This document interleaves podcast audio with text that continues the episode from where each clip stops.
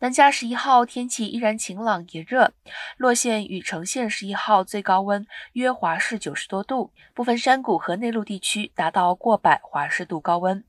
海滩地区也属温暖，温度最高达八十多度，沿海风浪约两至四尺左右，而山区温度约七十八度左右。